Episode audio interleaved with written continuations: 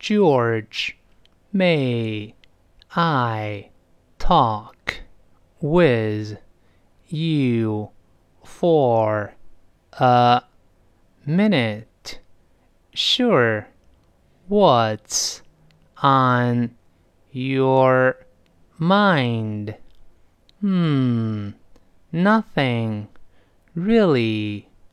Hey, nice weather today, isn't it?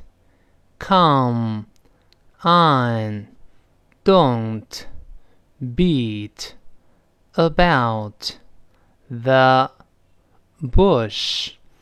Just tell me what's on your mind.